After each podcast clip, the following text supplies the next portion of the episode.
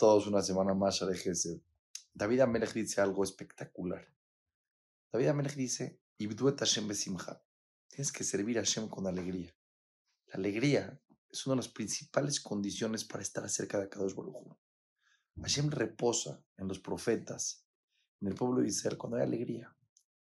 Dice el Roqueaj, un muy grande, que hay dos puntos que tienes que pensar para generar alegría en tu corazón. El primero, te pares a rezar.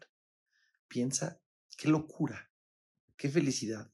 Puedo hablar con el rey del mundo. Yo, nada, chiquito, puedo hablar en frente del creador del universo y me escucha. Qué alegría, ¿no? O sea, qué alegría. No solamente eso dice el Roqueaj.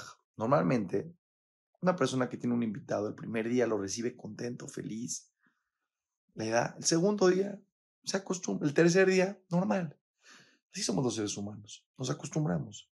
Pero el Pasuk dice, Odul Hashem quitó, agradezcale a Hashem porque es bueno, porque para siempre es su favor.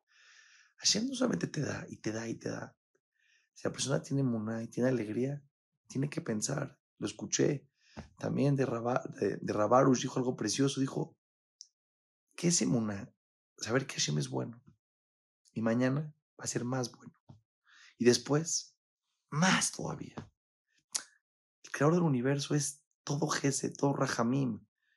Tienes que conectarte con estas ideas, vivir con alegría, saber que tienes una oportunidad impresionante en este mundo.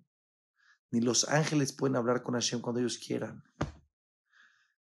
La alegría verdadera, la alegría de estar cerca de Kadosh Brujú, no existe en el mundo.